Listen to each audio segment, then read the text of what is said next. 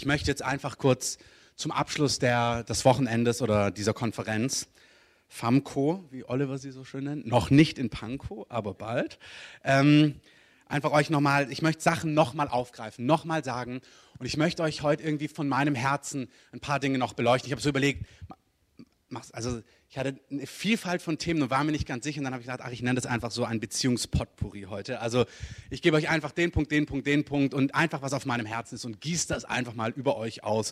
Ähm, nicht zu lange, dass wir zum Mittagessen alle fertig sind. Das wird jetzt schon vorbereitet, also alles in Ordnung.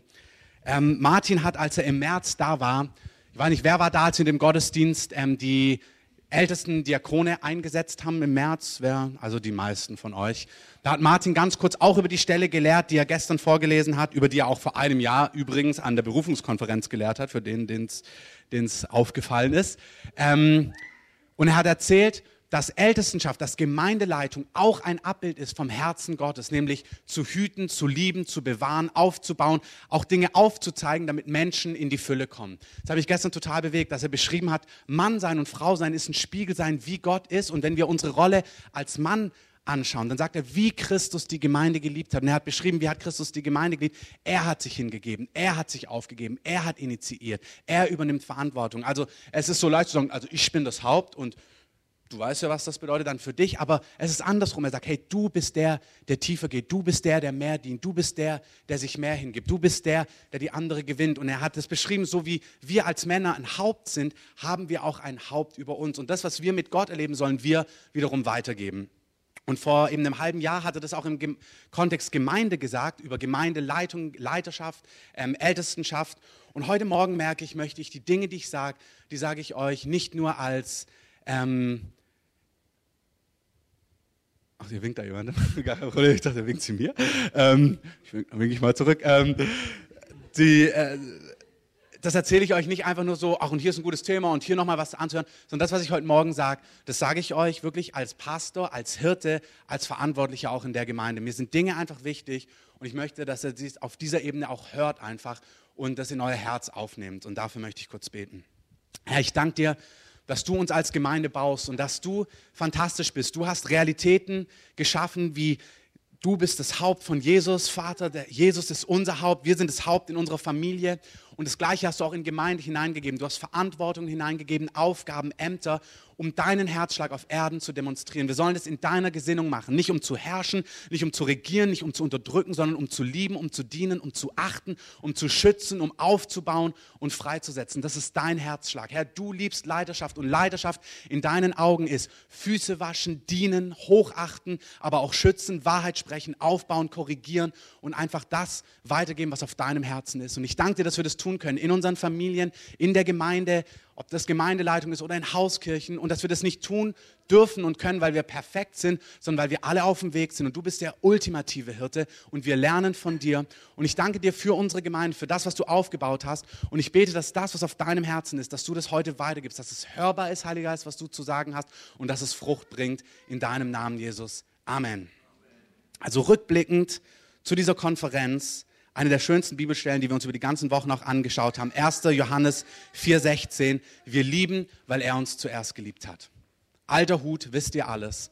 Aber es ist tatsächlich so, wenn wir lieben sollen, wir lieben, weil wir zuerst geliebt sind. Wenn du merkst, es fällt dir schwer zu lieben, zu achten, zu respektieren, streck dich aus nach mehr Liebe, was Oliver gesagt hat. Produzier es nicht, sondern sag Gott, liebe mich mehr zeig mir mehr von deiner Liebe. Und Gott möchte das real machen. Es hat mich gestern so bewegt, als Moni das erzählt hat, als sie dieses Problem hatte, sich ähm, unterzuordnen, sich ihrem Mann unterzuordnen, weil sie das Gefühl hatte, nee, aber der liegt hier falsch und da liegt er auch falsch und da liegt er sowieso falsch. Ähm, und sie einfach gemerkt hat, oh, ich hab das nicht. Und dann hat sie gesagt, Gott, du musst mir das schenken. Und sie wacht nachts auf, erfüllt vom Heiligen Geist und merkt, und sie hat es in dem Augenblick. Erinnert ihr euch an die Stelle? Ähm, genauso wie sie beschrieben hat, als sie so depressiv war, als sie drei Tage sich nicht mehr berühren konnte und Jesus kommt in ihr Herz und sie hat gesagt, sie hat noch nie so eine Liebe gespürt. Gott möchte real, dass du weißt, dass er dich liebt. Deswegen auch das Wort von Nadine. Nehmt das ernst. Wenn der Heilige Geist spricht, dann meint er das. Wenn du eingeschnappt bist gerade, weil du sagst, nee, Gott zeigt mir es nicht so, wie ich will, dann leg das Eingeschnapptsein zur Seite und sag, Herr, flute mich mit Liebe. Das ist nicht ein guter Tipp, das ist ein Wort vom Himmel gewesen. Also nimm das einfach ernst, wenn dich das betrifft. Ähm, Das Zweite, was mich total bewegt hat gestern, ist, dass Frauen geliebt werden wollen, dass sie von ihren Männern, sie wollen geliebt werden, von Gott, von ihren Männern bestätigt, ermutigt, auferbaut ähm, und dass Männer eher geachtet und respektiert werden wollen und dass Frauen ihre Männer nicht mehr lieben können, wenn sie sie nicht mehr respektieren, wenn sie anfangen, sie zu verachten. Wenn du merkst, dass euch das betrifft, wie gesagt, es ist Wiederholung für die, die nicht da waren, aber auch für die, die da waren, einfach, da waren so viele Punkte die letzten zwei Tage, die alle so gut waren und ich sage sie einfach nochmal, dass sie reingehen. Wenn du merkst, du kannst deinen Mann oder Männer an sich nicht mehr respektieren, nicht achten, sondern eigentlich verachtest du sie. Eigentlich hast du ein Männerbild, wo du denkst so, oh, das sind die allerletzten. Ähm, dann bist du herzlich eingeladen, das vom Herrn korrigieren zu lassen. Ähm, der Herr möchte es korrigieren, weil du kannst nicht lieben, du kannst dich nicht hingeben, du kannst dich nicht aufgeben, du kannst dich nicht vertrauensvoll hingeben, wenn du einen Mann verachtest. Und ihr Männer, ihr seid aufgefordert zu lieben. Und das Lieben, wie er es beschrieben hat, als jemand, der Verantwortung übernimmt, als jemand, der initiiert, als jemand, der nicht schweigsam ist, der dem Problem ausweicht, der irgendwie denkt, oh, ist das stressig und ach, ist sie stressig, ähm, sondern der sagt, ey, ich habe Verantwortung zu schauen, wo liegt das Problem, wie kann es Lösungen geben. Und das mitten in deinem Alltag, der voll ist. Also es ist ja nicht in diesem losgelösten Raum, Konferenz, nichts ist los, keine Kinder sind da, wenn du welche hast, sondern es ist ja mitten in deinem vollen Alltag, wo du den ganzen Tag gearbeitet hast, wo dann deine Kinder schreien, wo dann diese Aufgabe ist, diese Aufgabe und jene Aufgabe und jetzt hat sie auch noch Bedürfnisse und der Herr möchte dir richtig Kraft und Weisheit geben und eine Freude geben, das auszugleichen, das hinzugeben. Und wie wir gehört haben, all das ist nichts, was wir einfach machen können, sondern was der Herr uns schenken möchte. Amen.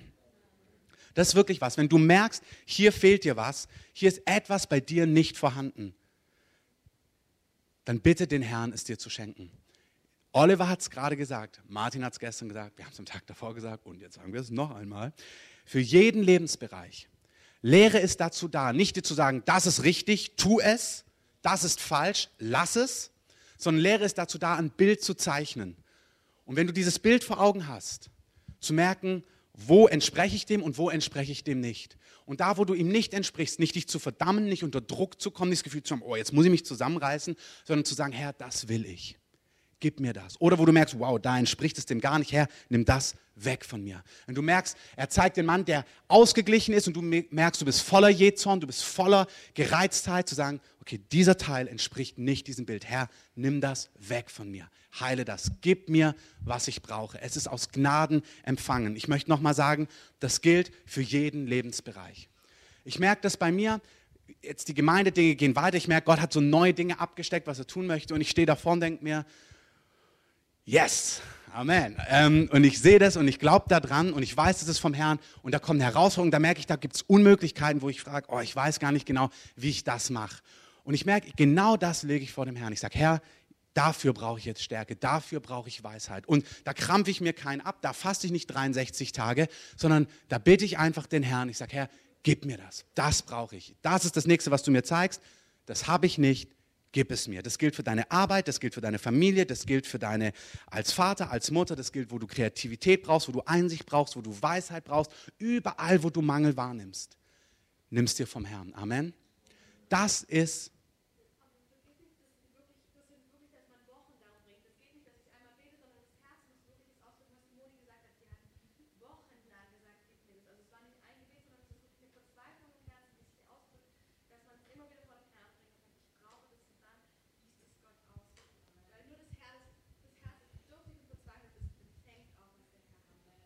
Amen.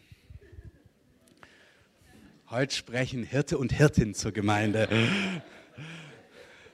die die Gemeinde lieben. Ähm, also wirklich ist genau so gemeint, dass einfach der Herzschlag, dass wir aus diesen Dingen herauskommen und da vom Herrn stehen bleiben. Und auch nicht, wenn du das dem Herrn sagst, dann kriegst du die Antwort. Du brauchst da keine Angst haben. Bleib, vertrau ihm. Er bringt diese Dinge zustande für jeden Lebensbereich. Der Petrusbrief sagt uns, demütigt euch unter die mächtige Hand Gottes, indem ihr eure Sorgen, das sind Sorgen, da wo du merkst, du kommst nicht weiter, auf ihn werft. Das ist Demut in den Augen Gottes. Wenn du sagst, ich brauche hier was, ich habe es nicht, du hast es, ich nehme es im Glauben. Das ist Demut und Glauben. Mir fehlt etwas, du hast es, ich nehme es im Glauben. Amen. Das zweite, also das ist das erste. Für alle, was, wo es euch betrifft, schaut nochmal hin auf eure Arbeit, im Privatleben, in Familien, in Ehen. Wenn euch was fehlt, nehmt zum Herrn.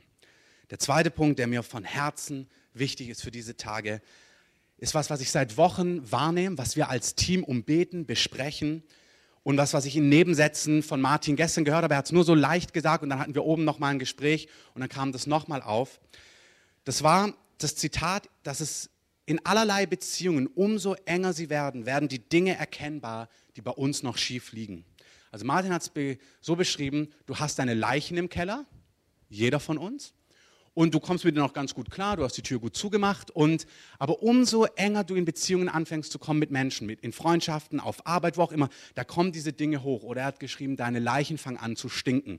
Ähm, und plötzlich merkst du, irgendwas ist da noch im Argen, irgendwas schlummert da noch bei mir. Das wollte ich nie sehen oder das habe ich noch nicht gesehen. Aber umso enger Beziehungen werden, umso sichtbarer werden diese Defizite in uns.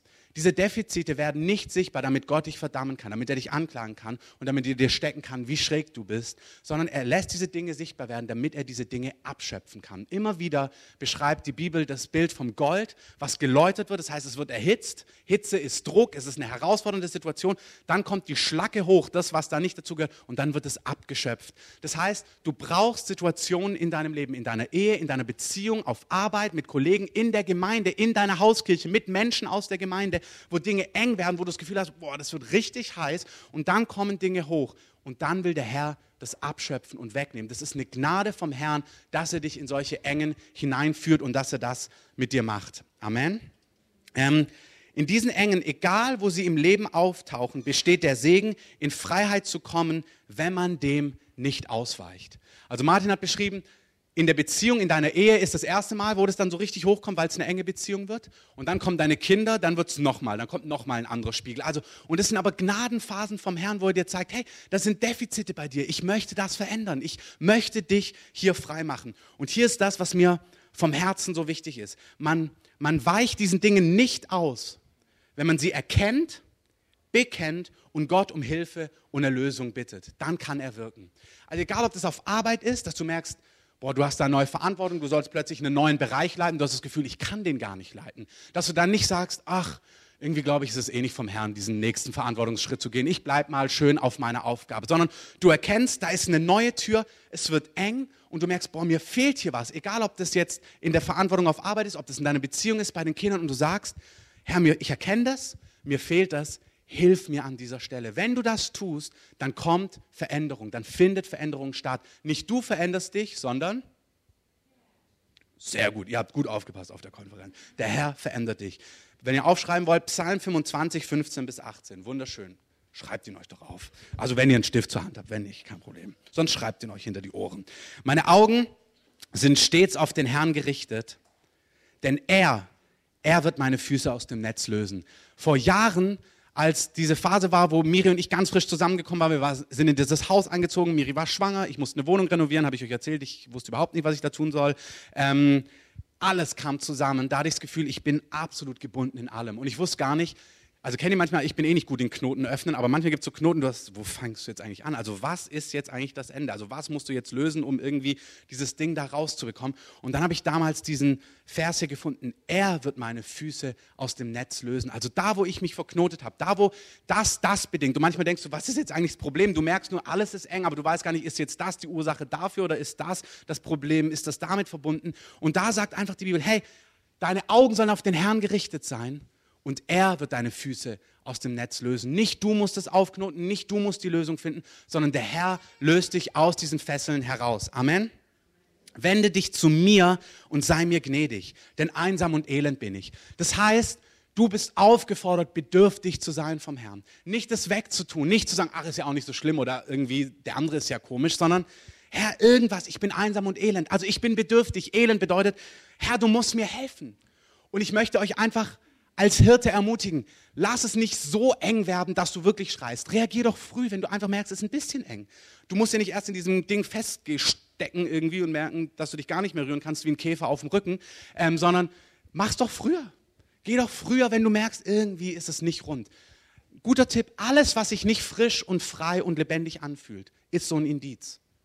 Das Leben mit Gott ist wirklich gedacht, voller Frieden zu sein, voller Freiheit. Da sind Herausforderungen, aber du merkst, da ist Frieden. Wenn du merkst, nee, da ist kein Frieden, das ist eine Einladung, zum Herrn zu gehen damit. Zum Herrn, zu deinem König, persönlich. Das ist was, was mich so tief bewegt. unsere Verantwortung ist es, euch mündig zu machen, diese Dinge vom Herrn zu holen nicht von anderen Menschen. Wir stehen von Herzen gern mit Rat und Tat zur Seite in den Hauskirchen als Gemeindeleitung. Aber ihr müsst lernen, mit eurem Druck, mit eurem Stress selber zum Herrn zu rennen. Ihr müsst lernen, wie hört ihr Gott da drin? Wie tröstet er euch da drin? Wie beantwortet er euch eure Fragen darin? Wenn ihr merkt, es fällt euch schwer, kein Problem. Wir geben euch gerne weitere Hinweise, das zu tun. Aber das Ziel muss sein, dass ihr es selber vom Herrn empfangt. Amen.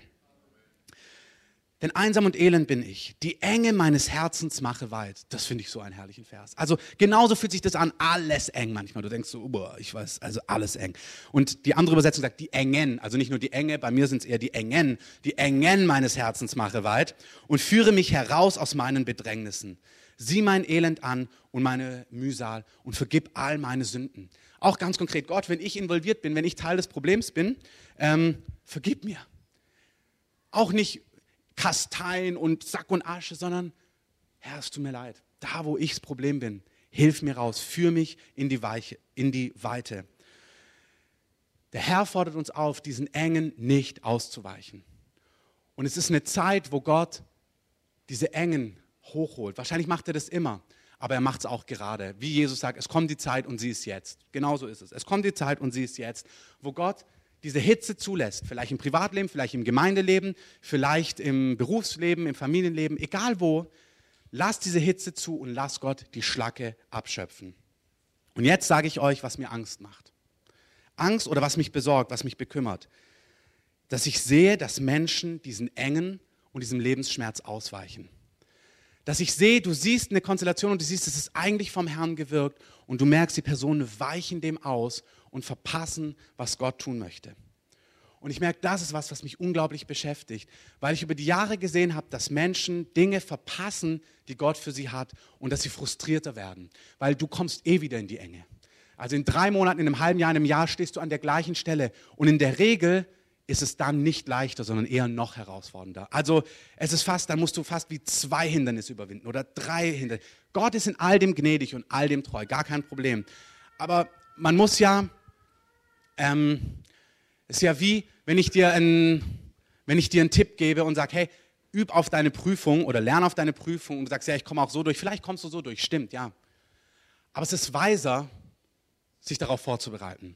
Es ist weise, ich sage nicht, du kommst dann nicht durch, aber es ist weise, wenn eine Enge da ist, diese Enge nicht auszuweichen. Und wenn du merkst, du tendierst dazu, aus dieser Drucksituation rauszugehen, möchte ich dich ermutigen, auch das kannst du dir vom Herrn schenken lassen, dass du in dieser Situation drin stehen bleibst und sagst, Herr, verändere das jetzt. Ganz konkret, du kriegst mehr Verantwortung auf Arbeit. Du gehst den Schritt rein, dann merkst du, was da alles dranhängt und denkst dir, ach, das war doch nicht der Herr. Ähm, oder du merkst, du gehst in eine Beziehung, bist begeistert, plötzlich kommt alles hoch, was Martin und Monika auch beschrieben haben und denkst dir, ach, das war wohl doch nicht der Herr. Ähm, immer dieses, plötzlich bist du dir nicht mehr so sicher, stimmt das jetzt, ist das richtig? Das Gleiche gilt auch für Gemeinde. Menschen kommen in Gemeinde, Menschen kommen in Gemeinschaft. In Gemeinde werden Dinge persönlicher, werden Dinge enger, bist euphorisch am Anfang, dann kommen Beziehungen zustande, in der Hauskirche, mit Charakteren. Und dann kommen Dinge hoch, wo du merkst, boah, ich fühle mich einsam, obwohl viele Menschen um mich herum sind, ich fühle mich nicht angenommen, ich bin irritiert, da gibt es den Charakter und den Charakter, da kommen Dinge hoch. Und eigentlich wollte ich das später sagen, natürlich kann es tatsächlich sein, dass du in einer Partnerschaft bist und der Herr ist und du merkst, nee, das ist nicht der Richtige. Hey, bitte, dann übernimm Verantwortung und geh raus aus der Beziehung. Oder du hast einen Schritt Richtung Karriereleiter gemacht, merkst, nee, das war doch nicht der richtige Schritt. Natürlich, dann übernimm Verantwortung und geh raus. Oder du bist in der Gemeinde und merkst, nee, irgendwie fühlst du dich doch in eine andere Stadt oder in eine andere Gemeinde berufen. Natürlich, dann übernimm Verantwortung und geh in eine andere Gemeinde oder in eine andere Stadt. Aber sei ehrlich zu dir selber, was es ist. Ähm, was ich aufgeschrieben habe, ist ähm, Furcht, Zurückweichen und Stolz kleidet sich immer in gute Argumente. Es gibt immer gute Argumente. Es ist immer nach außen, wird es hieb- und stichfest beschrieben, warum das jetzt der richtige Schritt ist. Und ich merke manchmal, dass Leute mir was sagen und ich merke, während sie sprechen, merke, das stimmt nicht. Das ist ein gutes Argument, aber eigentlich weichst du etwas aus. Und da geht es mir nicht um mich, sondern es geht mir um die Person. Und manchmal wünschte ich mir, ich, oh, in sie rein massieren, drücken, küssen, was auch immer. Also eben das, was legitim ist als Mann, der verheiratet ist. Ähm, irgendwie, dass es in ihr Herz hineingeht, dass sie das versteht, um was es geht, dass er das versteht, um was es geht. Ähm, Hebräer 10, 35 sagt, werft nun eure Zuversicht nicht weg, die eine große Belohnung hat. Ausharren habt ihr nötig. Da heißt nicht, und Ausharren wäre auch ganz nett. Da heißt es, Ausharren habt ihr nötig, damit ihr, nachdem ihr den Willen Gottes getan habt, die Verheißung davontragt. Nochmal, egal wie oft man sagt, Petrus sagt, ich bin nicht müde, euch mehrfach das Gleiche zu sagen, ähm, damit es Frucht bringt. Es kann sein, dass du den Willen Gottes tust, vollziehst, dass du einen Schritt machst im Willen Gottes, in eine Aufgabe, in eine Verantwortung. Du unterschreibst beim Nikolauskostüm und stehst Samstag früh da und fühlst dich irre herausgefordert. Und denkst du, boah, wieso habe ich da nur unterschrieben? Du hast den Willen Gottes getan. Dann muss das nicht ein Angriff sein. Dann ist das nicht der Feind, dann muss das nicht falsch gewesen sein, sondern du stehst plötzlich in einer Herausforderung und es ist total gut. Und es ist total gut, die wahrzunehmen. Und dann heißt es, denn ihr habt Ausharren nötig, damit ihr die Verheißung bekommt. Das heißt, Du gehst Schritte in das nächste hinein, in Beziehung, in Gemeinde, in Verantwortung und dann kommen diese Engen. Und er sagt, du musst dranbleiben um jetzt davon zu tragen, was die Verheißung in dieser Sache ist. Also sprich, die Verheißung für eine Ehe ist erfülltes Leben. Du musst durch die Enge durch, damit du in dieses erfüllte Leben hineinkommst. Es gibt die Verheißung nicht ohne das Dranbleiben. Und dranbleiben müsstest du nicht, wenn es ganz leicht wäre. Also das heißt, es gibt Dinge, da musst du dich festbeißen, damit du in den Segen hineinkommst. Das gilt auch für Gemeinde. Du kommst rein, dann kommen Herausforderungen. Wenn wir in das hinein wollen, auch gemeinsam, müssen wir manchmal dranbleiben und durch Herausforderungen gemeinsam durchgehen. Äußere, innere, zwischenmenschliche, wie auch immer das aussieht. Das gehört zum Leben dazu, das gehört zur Beziehung dazu, das gehört zur Arbeit dazu. Wenn Gott dein Land erweitert, ich weiß nicht, wer von euch da war, als wir vom Kieztreff ins Kino gegangen sind. Da hat sich das angefühlt wie so ein großer, viel zu großer Schuh. Wir standen, saßen dann in diesem Kino da, da waren so viele, man musste dann neu aufbauen, dieses, also war alles neu. Ähm, jetzt denkt man, das war doch gar kein Problem, aber damals hat es sich schon so angefühlt. Da hast du gedacht, irgendwie ist das jetzt, sitzen wir da mit 20 Mann in diesem komischen Saal da ähm, und haben gedacht, oh, also irgendwie, und dann musst du dranbleiben und durchgehen und dann fühlt es sich stimmig an, dann bist du durch, dann hast du das überwunden und dann erbst du, das doch, ne, erbst, ja. Ich frage mich immer, ob es irbst oder erbst heißt. Erbst du, dann erbst du, ähm, ja, was, was Gott dir verheißen hat. Denn noch eine ganz kleine Weile und der Kommende wird kommen und nicht säumen. Auch das, eine kleine Weile. Ich habe schon so oft Menschen abdriften sehen, kurz bevor diese kleine Weile vorbei war und dachte so, oh nein, Mann, Warte doch, bleib doch an der Sache dran. Der Kommende wird kommen. Gott wird kommen, Gott wird dich nicht hängen lassen. Und das heißt, und er wird nicht säumen. Das heißt, er wird es nicht verpassen. Er wird kommen. Dein Gott wird kommen, da wo du in einer Herausforderung stehen bleibst. Amen. Und mein Gerechter, sagt er, wird aus Glauben leben. Was heißt das? Das ist nicht so theoretisch. Sein Gerechter, was Gott als gerecht ansieht, ist, wenn du ihm vertraust in dieser Situation und sagst, ich lebe aus Glauben. Mein Gott ist kein Lügner. Herr, du hast mich in diese Situation hineingebracht. Das war der nächste Schritt. Ich bleibe da jetzt drin, durch alle Engen hindurch. Das wird gut werden. Amen. Das ist auch ein Satz, den man hören muss. Gott sagt, wenn du dich zurückziehst, wird meine Seele kein Wohlgefallen an dir haben. Sag, es ist nicht, es ist keine Option zurückzuweichen. Warum? Weil zurückweichen Unglauben ist. Und Gott liebt Glauben. Ohne Glauben ist es unmöglich, Gott wohl zu gefallen. Wer zurückweicht, glaubt nicht. Er glaubt, dass Gott ein Schwätzer ist. Er sagt, nee, du wirst nicht durchkommen oder das wird nicht gut werden. Und sagt Gott, das missfällt mir. Ich möchte, warum? Weil Glauben ist nicht eine Leistung, es ist das Zeichen einer Beziehung. Wenn kein Glauben da ist, dann dann ist es eine Einladung, die Beziehung zu intensivieren. Dass du näher rückst und sagst, ich kann dir vertrauen, Gott. Ich kann da drin stehen bleiben. Du bist kein Lügner. Du wirst erfüllen, was du gesagt hast. In der Ehe, wenn der erste Stress kommt, ich sagen, Scheidung. Ähm, und wenn das passiert ist in deinem Leben, wie Moni gestern erzählt hat, sie hat sich scheiden lassen. Hey, dann ist Gott auch hier gnädig. Aber die Option ist, bleib dran, vertrau Gott. Gott wird die Dinge gut machen. Gott ist treu in deiner Arbeit, in der Gemeinde. Und was er gesagt hat, ist, heutzutage gibt es eine Form, die macht es so subtil, die macht es nicht lautstark, die diffundiert einfach weg. Menschen diffundieren einfach aus den Herausforderungen so leise heraus mit guten Argumenten, manchmal noch intellektuellen Argumenten, manchmal noch theologischen Argumenten. Und ich denke mir, nein, das ist nicht gut. Wenn es der Herr ist, gehst du mit Gottes Segen. Das ist fantastisch. Übernimm Verantwortung für dein Leben. Aber wenn es deine Engen sind, wenn die Dinge hochkommen, dann bitte ich dich, sei ehrlich zu dir selber. Und der zweite Punkt ist, sei ehrlich zu den Menschen in deinem Umfeld. Wenn du jemanden in deinem Freundeskreis hast, in deinem Verantwortungsumfeld und du merkst, dass du nimmst das wahr bei jemandem, sag ihm das ehrlich. Sag ihm nicht einfach, ach ja, Gottes Segen, mach's gut, irgendwie ist ja auch eine Option, ähm, sondern sag ihm, hey, bist du sicher, dass das der richtige Schritt ist? Glaubst du, dass Glaubst du wirklich, dass Gott dich jetzt nach Timbuktu beruft? So? Ähm, glaubst du wirklich, dass du dieses oder jenes machen sollst? Glaubst du wirklich, dass er nicht der Richtige ist? Glaubst du wirklich, dass dieser Schritt, guck mal, du wolltest weitergehen in den beruflichen, jetzt hast du eine Beförderung bekommen, jetzt fühlt sich herausfordernd an. Glaubst du wirklich, dass das, nur weil es sich jetzt so anfühlt, nicht der Herr ist? Sei doch so mutig. Das ist Liebe. Liebe ist nicht, dass du jeden stehen lässt. Du respektierst es ja, aber du kannst ihm sagen, hey, ich glaube, wenn, wenn ich das sagen darf, wenn du diese Beziehung zu der Person hast, ähm, du hast sie, wenn ihr eine Vertrauensbeziehung habt, freundschaftlich, du hast auch in gewisser Form diese Verantwortung, wenn du geistig ähm, in dem Bereich in der Hauskirche Verantwortung trägst, dann Hinweis zu geben und die Person zu fragen, hey, hast du das bedacht? Dann ist immer noch die Person verantwortlich, darüber nachzudenken und Ja oder Nein zu sagen. Aber ich möchte euch ermutigen, seid nicht falsch höflich, so, ja, deine Sache. Ich sage auch nicht, wenn mein Kind auf die Straße rennt, naja, auch eine Option. Nee, sondern ich sage, hey, das floppt. Und natürlich muss ich es da noch jetzt dringlicher machen, da ist es nicht nur ein Hinweis, da werde ich anders eingreifen. Aber ich bitte euch, seid ehrlich zu euch selber, wenn ihr Engen ausweicht und wenn ihr Menschen in eurem Umfeld habt und ihr merkt, eigentlich ist das was anderes, sprecht sie doch darauf an. Sprecht sie darauf an. Gerade für Gemeinde wollte ich noch eins vorlesen. Mag sich der Hass verbergen in Täuschung, in der Versammlung wird er enthüllt werden. Es ist ganz normal, auch für Gemeinde, denn das hatte Martin gestern so im Nebensatz gesagt, da dachte ich, ich sage es nochmal. In einer Gemeinde kommen auch Dinge hoch. Das hat Gott sich so gedacht. Und es ist total wichtig, dass wenn was hochkommt, dass wir die Menschen lieben, bei denen was hochkommt, dass wir mit denen gnädig sind. Aber dass auch wenn du merkst, bei dir kommt was hoch, Lebensgefühle, Einsamkeit, Verlassenheit, was auch immer, dass du auch dem nicht ausweichst, sondern dass du da stehen bleibst. Also wenn in der Gemeinde Dinge ans Licht kommen, lasst uns einander tragen, lasst uns einander vergeben, lasst uns einander ähm, tragen in diesen Herausforderungen. Und wenn du das bei dir merkst, dass du dann tendierst so und weg, bleib da drin. Sprüche 5, 12 bis 14. Wie konnte ich nur hassen die Erziehung?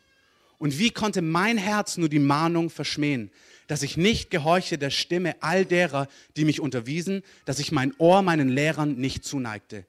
Wie leicht hätte ich ins, ganz ins Unglück geraten können, mitten in der Versammlung und der Gemeinde.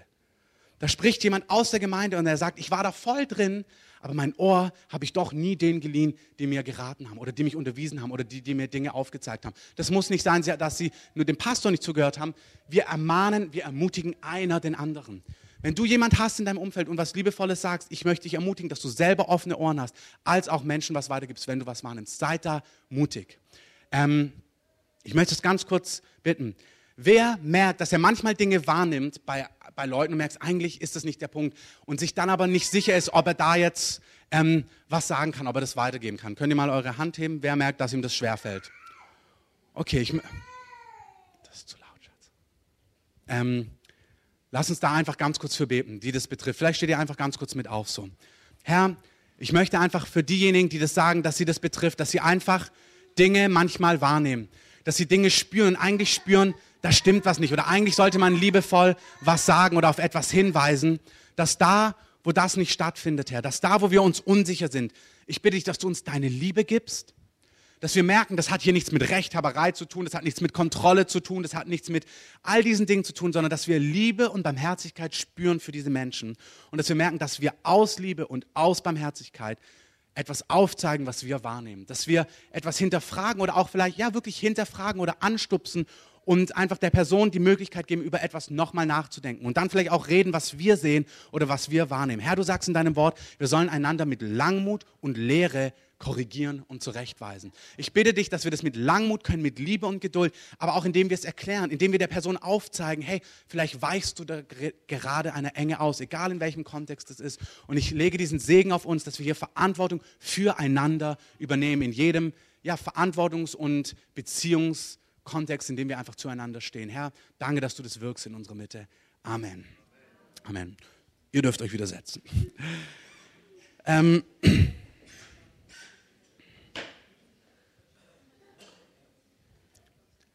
Ich habe drei letzte, also ich habe drei, nicht letzte, ich habe noch drei Punkte, die, die ich mit euch teilen möchte. Also es ist nicht die Zeit, den Engen auszuweichen. Hebräer 10, 24, 25, nächster Punkt.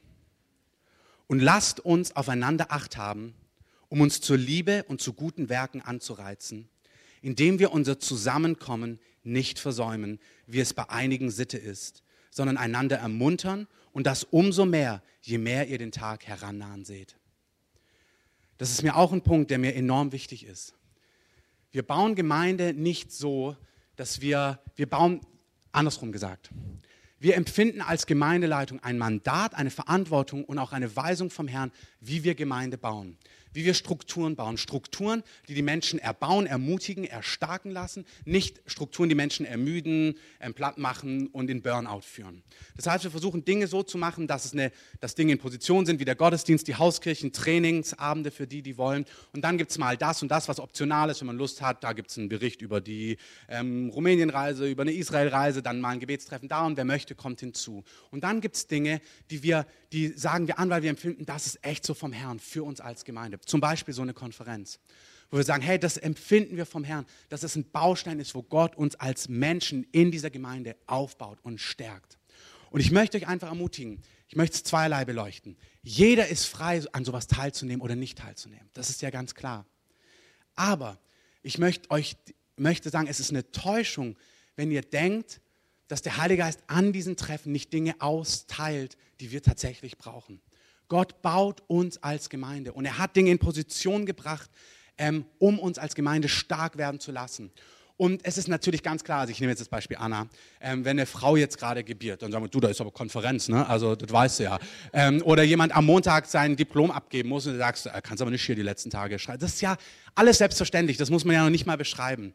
Aber dann gibt es dieses, als wäre es wie so ein James Bond-Movie. Such dir aus, ach, habe ich jetzt Lust drauf oder habe ich nicht Lust drauf? Und da möchte ich dir sagen, das ist es tatsächlich nicht. Der Sonntagsgottesdienst ist nicht so, habe ich irgendwie Lust so auf einen Film, ziehe ich mir den oder ziehe ich mir den nicht, sondern es ist ein Zusammenkommen, wo der Heilige Geist uns vor seinen Thron ruft, um uns als Gemeinde zu bauen und er teilt Dinge aus, die du und ich, die brauchen wir. Und es ist Täuschung, wenn du denkst, so, es ist optional. Es ist optional in dem Sinne, dass du die Freiheit hast, es wahrzunehmen oder nicht. Keiner hat die Pflicht, es zu tun. Aber es ist eine Täuschung, wenn du denkst, brauche ich es oder brauche ich es nicht. Wir brauchen es. Wir brauchen es, umso mehr ihr den Tag herannahen seht. Und ich sage euch, der Tag naht heran. Das ist ein Thema fürs neue Jahr. Aber der Tag des Herrn, der kommt. Und der Herr bereitet seine Rückkehr vor und die Dinge, du merkst, Dinge brechen auf und Gott möchte, dass wir gebaut werden. Und ich bin immer wieder erstaunt, das möchte ich euch sagen, wenn nach so einer Konferenz ich Feedback bekomme und Leute sagen, oh, das war so gut, ein Glück habe ich das mitgenommen. Und ganz ehrlich, ich frage mich, wie oft brauchst du das noch, dass du davor dich eine Woche oder dass du davor das brauchst, dich zu entscheiden, ob du an sowas teilnimmst oder nicht. Das ist wie, das ist, du bist über diesen Reifegrad längst hinausgewachsen. Das sollte klar sein, dass wenn ich rede jetzt nicht von jedem Treffen, aber dass es gewisse Dinge gibt, die der Herr, wo er uns einlädt, da sollte es klar sein, dass wenn du kannst, dass du da dabei bist, dass der Herr das wirkt in uns. Und es ist die Zeit, dass wir hier mündig werden und dass du da stehst und sagst, na klar, und dass du zehn andere motivierst, da teilzunehmen und es mitzunehmen. Das ist wirklich, wir sind an einem anderen Reifegrad. Es ist eine Zeit, das anders wahrzunehmen. Es, es, ich merke, ich frage mich, hä, wieso spüre ich dann davor, dass Leute, und das meine ich gar nicht persönlich, also braucht sich auch gar niemand persönlich angesprochen zu fühlen. So ich, ähm, das geht nicht persönlich, es geht mir so um eine Herzenshaltung, dass ich mich frage, Leute, auch wenn wir jetzt zum Beispiel über diese Freizeit reden, dass das schön wird, ist doch klar. Amen. Dass das erbauend wird, ist doch auch klar. Amen. Das Haus ist noch schöner, wir haben, sind direkt am See, Beachvolleyballplätze, Fußballplätze, alles direkt vor Ort.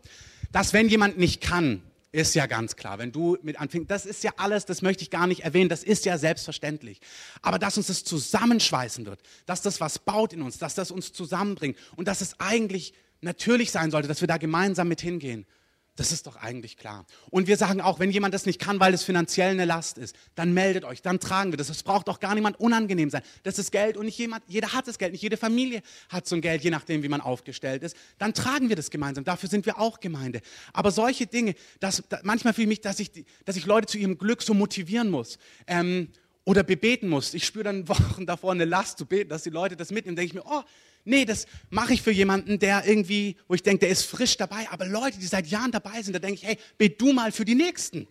Äh, irgendwie, ich bin da müde. Ich sage euch, dass da die, die Leute, die mittragen sollten, mit reinzubeten. So. Also ich bin da nicht müde und ich lasse mir jedes Mal wieder Frische geben vom Herrn. Das könnt ihr mir vertrauen. Aber ich merke, Leute, wir, das, was kommt, Gott hat uns gesagt, er wird uns schwemmen mit Menschen. Ich garantiere euch das. Wir haben heute Morgen ein Wort bekommen. Ihr werdet sehen, Gott wird Menschen hinzufügen. Jeder Mann soll mittragen. Deswegen lädt Gott zu so einer Konferenz ein, dass du das Gefühl hast, ich bin frisch, ich habe Kraft. Und nicht, ich laufe auf dem letzten, ich pfeife aus dem letzten Loch. Deswegen macht Gott so eine Konferenz, wie es auch über Moni sagt, hey, was wir brauchen ist, lasst euch lieben vom Herrn. Das ist keine Aufforderung, packt mal mit an. Das ist eine Aufforderung, lasst euch lieben, lasst, nehmt die Dinge mit, wo Gott euch flutet, damit ihr so satt seid, dass es selbstverständlich ist, dass ihr Kraft habt für das, was kommt. Nicht Kraft im Sinne von die böse Endzeit, sondern Kraft, da kommen Leute, dass wir verantwortlich sein Reich bauen können. Das ist die Zeit. Und der Herr möchte uns fluten mit diesen Dingen. Und ich möchte euch einfach motivieren, wenn ihr merkt, euch geht es immer so. Bitte merkt euch doch, wie herrlich die Konferenz war. Merkt euch das fürs nächste Mal, dass das gar nicht ihr den Stress habt, nachzudenken, nehme ich das mit oder nehme ich das nicht mit, sondern dass ihr euch klar seid und dass ihr die mitnehmt, die, die nicht können oder die nicht da sind oder die sich unsicher sind. Ey, das wird ein Segen. Greift das ab, nimm das mit. Gott macht da was. Amen. Ihr versteht mein Herz in dem Ganzen. Wenn euch irgendwas an dem irritiert, fragt gerne nach. Das wäre der letzte Punkt. Wir brauchen es in Gemeinde, dass wir miteinander kommunizieren. Vorletzter Punkt, glaube ich. Ähm, ich habe ja bis halb, also insofern. Ähm, schauen wir, wie weit wir kommen. Insgesamt habe ich zwölf Seiten hier aufgeschrieben, aber die werde ich alle vorlesen. Ähm, Lasst uns miteinander reden. Wenn euch irgendwas irritiert, egal in welchem Kontext, in euren Hauskirchen, in Beziehungen, in der Gemeinde, egal wo, kommuniziert diese Dinge, sprecht diese Dinge an. Gott baut uns als Familie zusammen. Ähm, ne, lass mich noch einen Satz sagen. Letztes Jahr, nee, dieses Jahr, haben wir uns entschieden, bei dem Global Outreach Day mitzumachen. Ich weiß nicht, ob ihr, ihr erinnert euch dran. Jetzt zum Beispiel diese Weihnachtsaktion, das ist, das ist ein Rat. Hey, es wäre schön, wenn ihr mitmacht. Aber das war zum Beispiel, da war es mir ein Anliegen zu sagen, hey, da machen wir mal alle gemeinsam mit. Sowas machen wir bewusst nicht 35 Mal im Jahr. Das machen wir einmal im Jahr, wenn es hochkommt. Ähm, aber da bitte ich euch, wenn ihr sowas hört, lasst euch doch da gewinnen. Lasst euch doch gewinnen. Und wenn ihr merkt, ich höre das, aber ich kann aus irgendeinem Grund nicht, dann sagt das doch verantwortlich. Dann respektiert es doch, dann ehrt es doch, indem ihr sagt, hey, ich kann aus diesem und aus jenem Grund nicht. Das ist mir wichtig, das ist mündig und das brauchen wir. Wir machen es ja bewusst nicht so, dass wir, wir sagen das ja nicht jede Woche 30 Treffen und 75 Angebote und so und hier mitnehmen, mitnehmen, mitnehmen, mitnehmen, mitnehmen. Im Leben nicht. Aber wenn es mal was gibt, dann ergreift es oder übernehmt Verantwortung, indem ihr sagt, hey, deswegen und deswegen kann ich nicht oder mache ich nicht. So, das, das ehrt auch die Leute, die Verantwortung übernehmen oder die sich einfach initiieren oder irgendwie hineingeben in etwas. Amen. Genau. Wenn euch was irritiert, sprecht mich oder jeden anderen darauf an. Das wäre Kommunikation. Liebt einander, achtet einander und achtet aufeinander. 1. Johannes 3, 16 bis 18 das Zusammenleben für uns als Gemeinde, Familienkonferenz haben wir jetzt in den kleinen Familien beschrieben und jetzt möchte ich es nochmal für uns als Gemeindefamilie beschreiben. Hieran haben wir, du und ich, die Liebe erkannt, dass Jesus für uns sein Leben hingegeben hat. Der Beweis ist vollbracht. Gott ist radikal verliebt in dich. Wirklich, der hat deinen Namen auf seine Brust tätowiert, ähm, in seine Hand eingeschrieben. Der liebt dich radikal. Ähm, er liebt dich. Daran habt ihr die Liebe erkannt. Und dann sagt Johannes, auch wir sind schuldig, für die Brüder und Schwestern das Leben hinzugeben. Hey, das, was Jesus für uns getan hat, wir sind schuldig füreinander. Und damit meint er nicht deine drei Pappenheimer, die du gut riechen kannst in der Gemeinde, sondern wir sind füreinander verantwortlich, das Leben hinzugeben, einer für den anderen. Wirklich in der Gesamtgemeinde. Das heißt nicht, dass du die Last der ganzen Gemeinde tragen musst, überhaupt nicht. Aber du wirst genau wissen, wann ist es dran. Und zwar nicht nur, wenn du die Person gut riechen kannst. Ähm, wer aber hier, er sagt dann als Beispiel, wer zum Beispiel irdischen Besitz hat und sieht seinen Bruder Mangel leiden und verschließt sein Herz vor ihm, wie bleibt die Liebe Gottes in ihm? Kinder, sagt Johannes, nicht ich. Lasst uns nicht lieben mit Worten noch mit der Zunge, sondern in Tat und Wahrheit. Wir sind nicht nur Familie in der Theorie, das muss praktisch sein, das muss konkret sein. Und nach, natürlich braucht sie weiter. Du kannst nicht bei jedem Umzug dabei sein, du kannst nicht bei jeder Sammlung mit reingeben, du kannst nicht bei jeder Not mithelfen. Das ist ganz klar. Alle haben verantwortlich, alle haben den Heiligen Geist und alle spüren, wann der Heilige Geist zu ihnen spricht. Aber wenn er spricht, dann übernimm Verantwortung. Also das ist jetzt nicht die Aufforderung, jetzt macht man endlich, überhaupt nicht, sondern einfach habt es auf dem Schirm und wenn der Heilige Geist zu dir spricht, dann übernimm Verantwortung. Wie gesagt, die Gemeinde wächst immer weiter, da wird es immer mehr geben. Ich muss das wirklich auch so rum beleuchten. Du brauchst, brauchst wirklich die Freiheit, auch nichts zu tun. Amen. Das ist auch ganz wichtig. Du musst eine Umzugs-E-Mail lesen und merken, die hat echt nichts mit mir zu tun, in Jesu Namen. Ähm, und bei anderen merkst du ja, die hat was mit mir zu tun. Die nimmst du mit, die greifst du ab. Ähm, aber seid da einfach sensibel, wann es so ist. Einer achtet den anderen höher als sich selbst. Vielleicht kann jemand Ähm, also Galater 6, 1 bis 2, da heißt es, einer trage des anderen Lasten, so werdet ihr das Gesetz von Christus erfüllen. Hey, tragt einander die Lasten. Da, wo ihr merkt, dass ihr herausgefordert seid, tragt einander die Lasten. Philippa sagt, dass wir die Gesinnung haben sollen, die in Jesus drin war, der seine Position, seinen Titel, seine Möglichkeiten für nichts erachtete und sein Leben hingegeben hat für die anderen. Der das der anderen sucht, nicht das von sich. Die Liebe sucht das des anderen. Hey, wo kann ich dir gut tun? Wo kann ich dir helfen? Wo kann ich dir dienen? Das ist, was Gott in unserer Gemeinde etablieren möchte. Ähm ich möchte euch bitten, wenn Menschen in der Gemeinde sind, die euch nicht so liegen von eurem Charakter. Ich habe das damals erzählt. Ähm, Carsten war der in der Bibelschule, mit dem ich gar nichts anfangen konnte, für die, die ihn noch kennen. Und dann habe ich gemerkt, oh, das ist irritierend. Und dann habe ich angefangen zu beten und gesagt, ich möchte diesen Mann, ich möchte ihn anders sehen, gib mir Liebe. Und Gott hat mein Herz verwandelt. Er ist einer meiner besten Freunde geworden. Und dass wir starten konnten dann mit der ganzen Gemeindegründung, das war möglich, weil Gott mein Herz verändert hat. Aber irgendwie vom Natürlichen hat es da nicht gefunkt. Also da ist einfach nichts passiert. Und das möchte ich euch einfach ermutigen. Wenn ihr merkt in der Gemeinde gewisse Arten, Charaktere, wie Leute dieses tun oder jenes tun, wenn die euch irritieren, hey, na, es gibt ein Glück ganz verschiedene Menschen mit ganz verschiedenen Arten und Weisen. Und dann lasst es doch stehen und respektiert es und ehrt es und achtet es und fangt nicht an, darüber schlecht zu reden oder die Augen zu runzeln oder am besten noch mit anderen dazu überreden, wie komisch ihr das findet. Ja? Das heißt, ich möchte das einmal noch praktisch machen. Ähm, wenn ihr merkt, dass ihr frustriert werdet über eine Person oder über einen Sachverhalt, hm. ähm, auch das ist total legitim und das ist real. Manchmal gibt es, gibt ja auch Dinge in der Gemeinde, wo du wirklich merkst, dass jemand sich, wir hatten so eine Situation letzte Woche irgendwie, wo wir über Sachen gesprochen haben, wo du merkst, da gibt es Situationen, oh, da war eine Riesenmücke. Ähm, ich dachte gerade, was krabbelt da? Ähm, da da gab es eine, da, da merkst du, es gibt manche Dinge, die sind wirklich frustrierend. Und dann heißt es auch nicht immer Schwamm drüber. Irgendwann merkst du, ich kann da jetzt nicht drüber schwammen. Dann musst du Verantwortung nehmen und das ansprechen. Das ist gut, das ist ganz wichtig. Letzte Woche hatte ich ein Gespräch, dafür bin ich dankbar. Das war wirklich richtig gut. Ähm, dann sprich das an. Wenn die Person darauf reagiert, gut. Wenn sie nicht darauf reagiert, dann sprich, nimm eine Person verantwortlich mit hinein und sprech das nochmal mit der Person an. Wenn sie immer noch nicht darauf reagiert, dann geht wirklich in die Hauskirchen, sprecht mit eurem Hauskirchenleiter darüber, nehmt eine verantwortungsvolle Person damit hinein, dass eine Situation geklärt wird, damit es nicht frustig wird. Die Bibel sagt nicht umsonst, ihr müsst aufpassen, dass nicht eine Wurzel der Bitterkeit bei euch aufsprost, dass ihr frustriert werdet. Es, es sprost auf, wenn man es nicht mehr abgeben kann beim Herrn, wenn man merkt, boah, ich kriege das nicht mehr geklärt vom Herrn, ich, das stresst mich, dann musst du es ansprechen, dann hast du keinen Frieden mehr, dann musst du es thematisieren.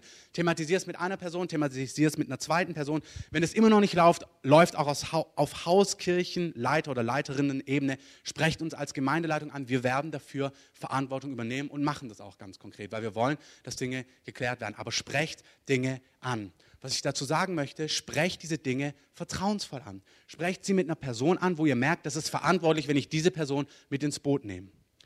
Es ist nicht verantwortlich ansprechen, wenn du fünf Leuten erzählst, sieben Leuten erzählst, zehn Leuten erzählst, wie dich das stresst. Denkst du auch so? Das ist nicht mehr ansprechen, das lästern. Und das gehört nicht in unsere Mitte. Das möchte ich nicht. Wenn ihr merkt, euch Stress was, macht es verantwortlich, klärt die Situation, aber streut es nicht. Ich möchte nicht, dass Missmut in der Gemeinde entsteht oder dass Parteiungen entstehen, dass irgendwie da Dynamiken entsteht, wo Sachen komisch sind. Das ist jetzt gar nicht, weil was brennt. Ich meine es insgesamt, ich sage das auch voraussehend. Ich möchte, dass Dinge durch Kommunikation geklärt werden bei uns. Amen. Dass Dinge angesprochen werden, dass Dinge verantwortlich geklärt werden. Amen. Wichtig. Gut, fünf Minuten habe ich noch. Seite 5 von 12. ähm, was nehmen wir? Nein, ich habe noch, nee, nee, zwei habe ich noch. Ähm, ich werde ein Paper rausgeben über das gesamte Thema Sexualität, was wir am Freitag angeschnitten haben. Auch Sexualität, wir haben ja darüber gesprochen, dass es in Ehe gehört und warum es in Ehe gehört. Einfach weil es so kostbar ist, das haben wir gehört am Freitag auch von dem, was Moni gestern beschrieben hat. Diese Sehnsucht in uns, das, was wir thematisiert haben, dass du durch Sexualität etwas reparierst, etwas aufbaust. Deswegen hat Gott sich gedacht, das gehört in den Bund der Ehe. Der erste Thessalonikerbrief 4, 3 bis 5, wer sich es aufschreiben möchte, 1. Thessaloniker 4, 3 bis 5 sagt, haltet euch von der Unzucht fern. Und Unzucht ist das Wort Pornea, davon kommt. Porno, Pornos, das ist der Unzüchtige und so weiter. Ähm, und es ist alles nach Definition Ähm, ich werde da auch, wir haben das irgendwie gemeinsam durchgeschaut, noch die Quellen geben, wo du das auch nachlesen kannst. Dieses Wort Unzucht beinhaltet alle jegliche Form von Sexualität außerhalb eines ehelichen Bundes. Paulus fordert uns auf, haltet euch von der Unzucht fern. Und jeder, 1. Thessaloniker 4, 3 bis 5 dass jeder von euch sein eigenes Gefäß, das ist wieder die biblische blumige Sprache, also ähm, erkennen bedeutet, ihr erinnert euch, was es bedeutet, Freitagabend. Gefäß ist die andere Person, ist das weibliche Geschöpf. Er schreibt hier zu Männern, dass jeder von euch sein Gefäß, also seine Frau, seine Braut, seine Perle, in Heiligung und Ehrbarkeit zu gewinnen wisse. Nicht in Leidenschaft der Begierde wie die Nationen, die Gott nicht kennen. Er fordert auf, die Männer, ihre Frauen zu gewinnen in Ehrbarkeit und Heiligkeit. Und mit Heiligkeit meint er, hey, landet nicht erst in der Kiste irgendwie, weil es ein feuchtfröhlicher Abend war, habt eine Beziehung, seid eins geworden, was der Rapper da gesagt hat. Ähm, dein Körper macht ein Versprechen, was deine Seele vielleicht gar nicht halten kann. Ähm, sondern gewinnt euch, lernt euch kennen auf einer Herzensebene, auf einer seelischen Ebene, auf einer geistigen Ebene. Merkt, dass ihr zusammengehört. Und wenn ihr dann entscheidet, in verantwortlichen Bund miteinander zu leben, dann ist Sexualität, körperlich eins werden, die Krönung von diesem Bund. Ähm, Paulus fordert uns herauf, wie gesagt, ich gehe jetzt nicht in die Details, das habe ich aber dann alles aufgeschrieben für die, die es mehr interessiert, so heranzugehen an, an diese Thematik, wirklich die Person in Ehrbarkeit und Heiligung zu gewinnen, nicht in Leidenschaft der Begierde. Warum? Das Warum lasse ich jetzt, weil das wäre viel zu lang. Aber das ist, wozu Paulus uns auffordert. Und dann sagt er, ähm, 1. Thessaloniker 4, Vers 8, wer dies verwirft, verwirft nicht Pastor Christoph oder Paulus, sondern Gott, der auch seinen Heiligen Geist in euch gibt. Er sagt, dieser Rat ist nicht ein guter Rat von mir. Das ist der Rat, den der Heilige Geist seiner Gemeinde gibt. Er sagt, hey, ihr verpasst die Fülle, die Gott für euch hat, wenn ihr es anders macht. Gibt es Vergebung für diese Dinge? Absolut. Absolut. Wäscht Gott es rein? Absolut. Erneuert Gott? Absolut. Hilft dir Gott raus, wenn du da drin steckst? Absolut. Kann das prozesshaft sein? Absolut.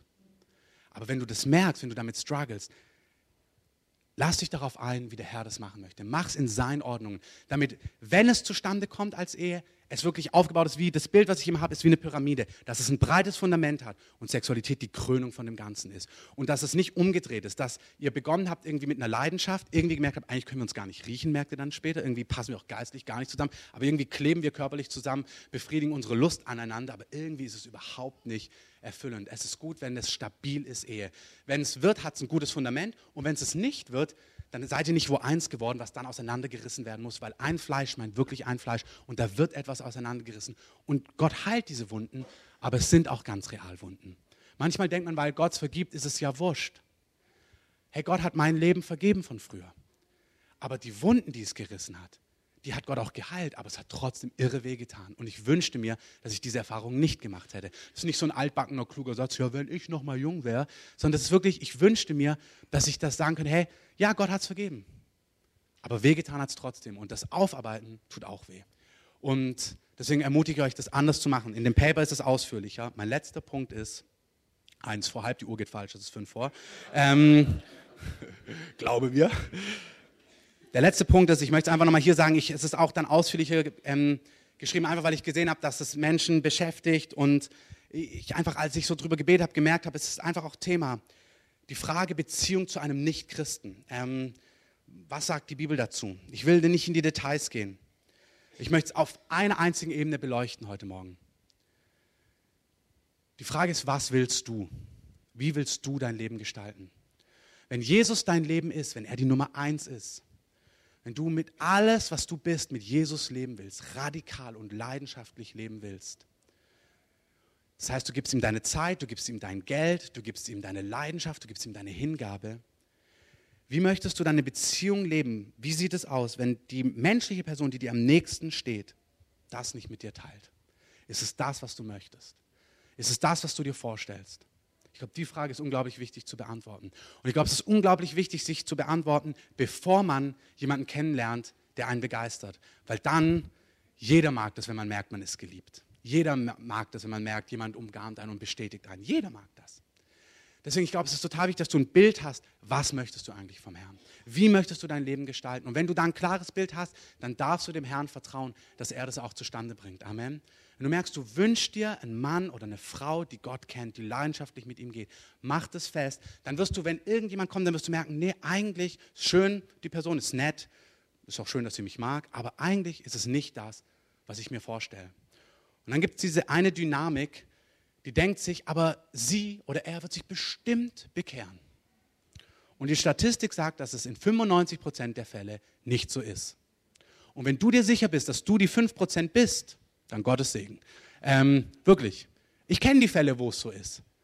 Aber 95 Prozent der Fälle ist es nicht so. 95 Prozent der Fälle bekehrt nicht die andere Person sich, sondern du verlierst dein Feuer. Du verlierst dein Feuer, du verlierst deine Leidenschaft, du verlierst deine Berufung, nicht im Sinn von verloren und Gott sagt vorbei, sondern dein Leben, wie du es ausrichtest. Wie Martin gestern gesagt hat, wenn jemand Geldliebe hat, dann wird diese Geldliebe, dieser Hunger nach Status, nach Finanzen, nach Karriere ihn wegbringen von Gott, von der Leidenschaft, wo er sein Leben eigentlich ausrichtet auf den Herrn, wo er eigentlich merkt, ich will in eine Gebetsveranstaltung, ich will in den Gottesdienst gehen, wird ihn wegtreiben, konsequent. Es ist gut, Karriere zu machen, aber wenn es eine ungesunde Geldliebe ist, wird es deine Leidenschaft töten. Und genau in diesem Rahmen ist es. In der Regel zieht dich das weg vom Herrn und nimmst dir die Leidenschaft für Gott weg.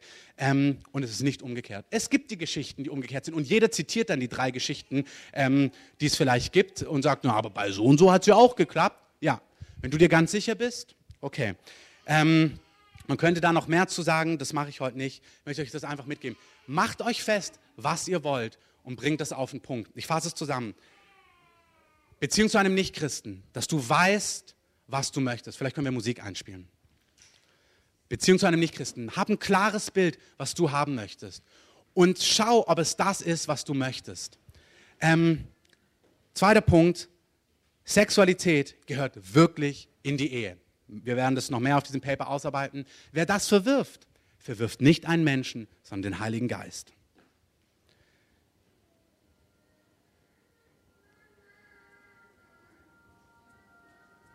Wir wollen einander lieben, rede verantwortlich.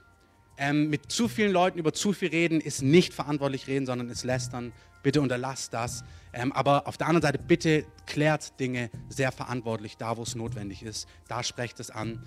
Ähm, lasst uns uns ermutigen, an den Treffen teilzuhaben, die der Herr initiiert, das Gemeindeleben wahrzunehmen. Wie gesagt, mit Gemeindeleben meine ich den Sonntag, meine ich die Hauskirchen, meine ich, wenn du in einem Kurs bist, das ist ja wahlweise.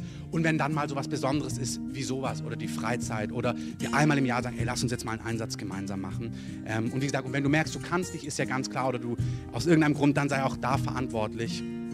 Weicht euren Engen nicht aus.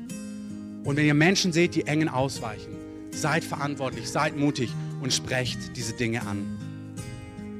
Die Dinge, die wir brauchen und die Dinge, die wir merken, dass sie uns fehlen, lasst uns die vom Herrn geschenkt bekommen. Nicht selber wirken, sondern vom Herrn geschenkt bekommen. Lasst uns in dem Sinne einfach aufstehen und wir beten zum Abschluss.